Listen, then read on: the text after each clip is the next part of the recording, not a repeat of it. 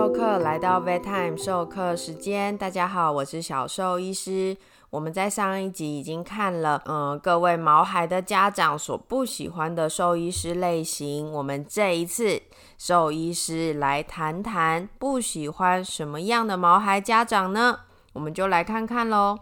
我们这一次收集到了二十四位现在正在临床打滚的兽医师，来看看这些兽医师有什么话想说吧。那我们这二十四位的兽医师里面呢，大约有一半的兽医师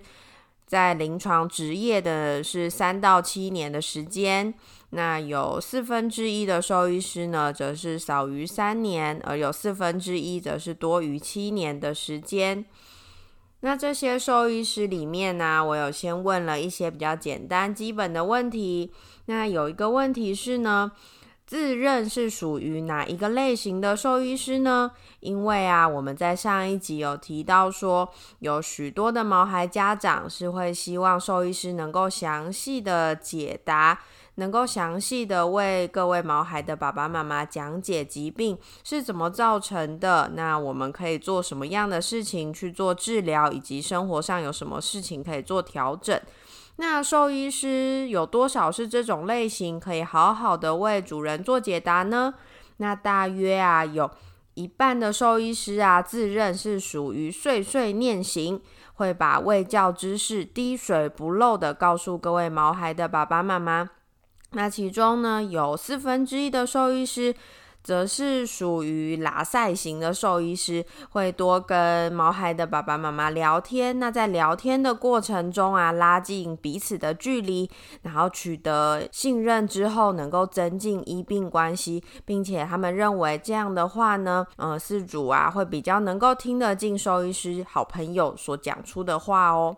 那另外呢，则有四分之一的兽医师则是认为呢，自己是会根据饲主的类型来做喂教时候的态度转换。例如，如果这现在进来的毛孩爸爸妈妈是很认真，会仔细询问毛孩状况的饲主的话呢，那。嗯，兽医师就会认真的去做解说。那如果进来的四主是比较不喜欢浪费时间，只想要快速的知道结果，然后知道他该做什么事情的。那就会言简意赅的把动物的状况以及后续的照顾方式快速的告诉主人，并且很快的结束这一回合。所以确实会有些主人呢觉得很奇怪，诶，为什么前面的那个饲主进去了三十分钟却都还没有出来，然后我进去才十分钟我们就结束了对话？那这样子是不是不太公平？其实也不是这样子啦。我们兽医师啊，还是会依照呃动物本身的状况，还有饲主本身的态度来调整。跟你们在对话的时候啊，到底要讲多少话，要跟你们呃讲多少后续的事情，照顾的方面有没有需要再更仔细的多次叮咛，这都会影响到我们看诊时候的态度以及跟主人谈话的内容喽。接着，我们就来到下一个非常敏感的问题喽。这个问题呀，是问各位兽医师，觉得四主最重视的是什么呢？那里面的选项啊，有大概有十项。那里面呢，大概有三分之一的兽医师觉得四主最重视的其实是花费。那另外有三分之一的兽医师则觉得四主重视的是疾病治疗状况，而分别有一成的兽医师啊认为饲主重视的是动物就诊过程的反应，还有一成的兽医师则是认为饲主重视的是心灵慰藉的部分。看到这样的统计结果啊，会不会很多毛孩的爸爸妈妈非常的心有不甘？会觉得怎么会兽医师最多人觉得饲主最重视的会是花费？我想，嗯，兽医师会认为四主最重视这个部分的原因啊，是因为只有兽医师知道这一趟下来将会有多少的医疗费用产生。因为大部分的主人呢，在尤其是那些家里小宝贝很少生病的家庭，其实不会知道动物医疗的费用到底有多高昂。这是只有在兽医院工作的人才会知道这些费用是多么的可怕。光是一些比较完整的血液检查，其实就会花费大约三四千元的费用，这还不包含挂号费啊、药物的费用。那这个光两三千元，然后可能就是许多人一周的生活费了。而假如是要手术或者是住院，上万元的费用啊，其实是很多人一个月的薪水。那像是我自己在看诊的时候，除了会例行告知检查的费用啊，以及预期的花费之外啊，我确实也会依照饲主的状况去提供比较能够帮助到动物，又避免。造成事主太大负担的选择，但是像上一集我们就有看到，有些事主会说很不喜欢兽医师开口闭口都是钱，又或者是觉得有些兽医师会看不起有些饲主啦。那我觉得确实有一些，嗯，会让人觉得态度。不太舒服的兽医师，但是我想，我们兽医师就是，尤其是年轻一辈的兽医师，其实在进行医疗行为的同时啊，为了避免纷争，都会事先进行报价。那也常常会遇到，在报价的时候，可能照顾者会说，没有关系，都做都做，都可以做，为了动物好，你要做什么检查都可以。但是这个是在他们认为检查费用并不会很高昂的情况下。但是我们兽医师知道，随便一项简单的小检查，可能就是几百块、几百块一路叠加上去，最后的结果都会很可观。所以就是有一句话开玩笑，我们自己就是兽医师业内在开玩笑，会说钱不是问题，但有问题的就是钱。因为其实啊，在最后看到那个最终检查完，可能完成暂时完成这段医疗行为的那个费用啊。其实非常多饲主都是会倒抽一口气的，所以我们投票下来，发现有三分之一的兽医师认为饲主最重视的是花费啊，其实这也是有我们的理由在的。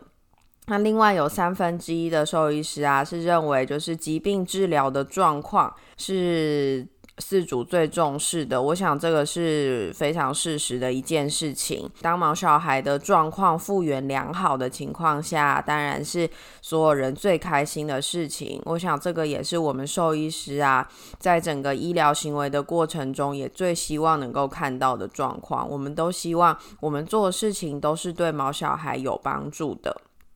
接着，我们就来看看兽医师最不喜欢遇到什么样的饲主喽。前三名呢，分别是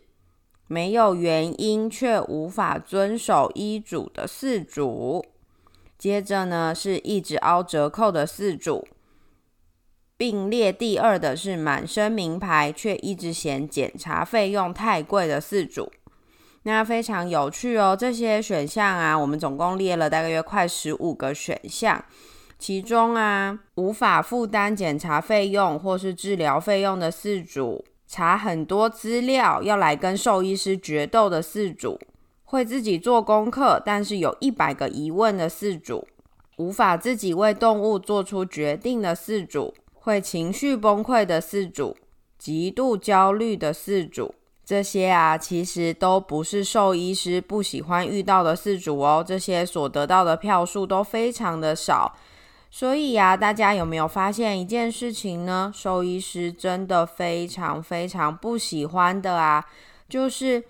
应该要负责任的饲主却没有办法做到他们应尽到的责任，这才是兽医师不喜欢的。所以啊，第一个没有原因却没有办法遵守医嘱的四主，其实真的是让很多兽医师非常无法接受的哦。像是小兽医师啊，有时候就会遇到哦，诶，我明明开两个礼拜的药，嗯，怎么吃到一个月之后才回诊？问他说，诶，药还有在吃吗？他就说，哦，有啊，有啊，都还有在吃。诶，你就会想说，诶，两个礼拜的药，他们是自己在药袋里头生生不息吗？怎么还会有药可以吃呢？那又或者是请饲主一定要在家里。能够仔细的确认毛小孩到底吃多少饭、喝多少水。那回诊的时候啊，却一问三不知，这种都没有办法好好遵守医嘱，都会让兽医师非常头痛哦。因为这都可能让兽医师的整个治疗过程啊变得非常的艰难。就像小兽医师在我们医病关系的那一集说过的哦。兽医师啊，跟饲主啊，其实是队友关系。在医院呢，兽医师可以帮助毛小孩做检查，找出疾病的原因。但是回家之后啊，就要靠我们最重要的队友，也就是毛孩的爸爸妈妈来帮我们好好的照顾毛小孩，能够把医生说的话、医生叮咛要吃的药、去要求要改变的饮食，通通都要去。好好的、准确的去进行，这样才是对毛小孩有帮助的方式。所以，当没有办法做到的时候啊，来看医生这件事情啊，就变得好像只是一个形式，并没有真的帮助到毛小孩，都会让兽医师很生气哦。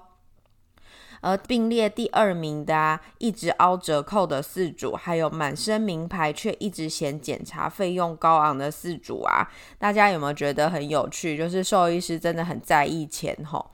就是我们会这样觉得啊，就真的就像我前面说的，因为我们自己知道这个检查费用到底有多贵，所以我们其实都会因动物的状况，还有以医饲主的状况去做各个方面的调整。但是该做的事情还是得做。但确实有些饲主是像小兽医师遇过的是，有一个饲主他全身都是名牌哦，包含他戴的帽子到他脚底穿的鞋子、手上提的包，全部都是。是名牌，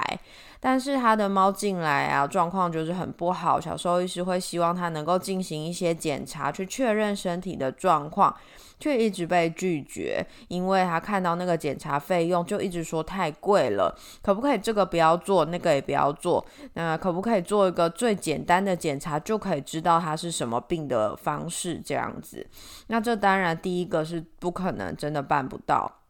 第二个就是小兽医师真的会有点生气，你愿意花钱花在你全身的行头上面，但是你最喜欢的家人，你一直说你觉得你最爱的猫出了状况，你却不愿意帮他做这些检查去找到原因，那这样对小兽医师在小兽医师看来啦，这只猫对你来说只是一个发 FB 发 IG 的一个东西。它并不是一个生命，并不是你重视的生命，并不属于你的家人。这就只是像你平常去吃早午餐打卡一样的动作。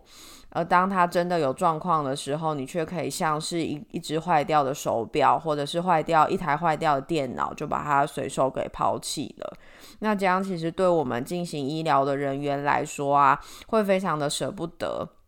但是非常可惜的是，在这种情况，其实我们医疗人员真的什么事情也做不了，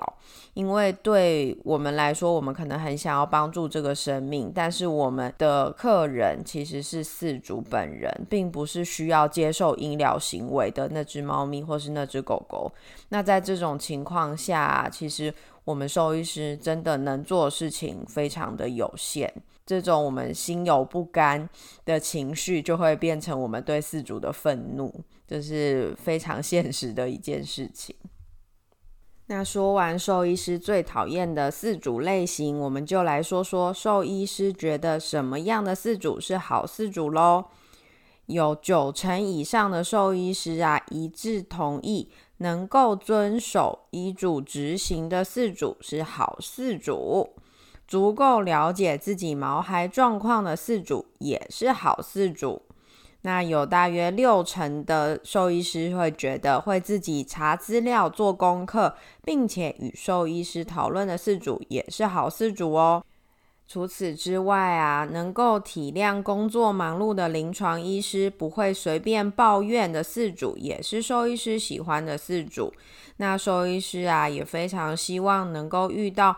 真的能够心平气和的与兽医师沟通，一起为动物着想，不会过度感性，并且能够好好的沟通，一起与兽医师像队友一般，一起面对动物的状况，然后理解现在病情，我们走到哪个阶段，我们接着要进行什么样的治疗，接着毛小孩的病情将可能往哪哪个方向去走，一起彼此信任，一起做决定，也一起承担后果。这些都是兽医师非常希望能够遇到好的饲主的特质哦。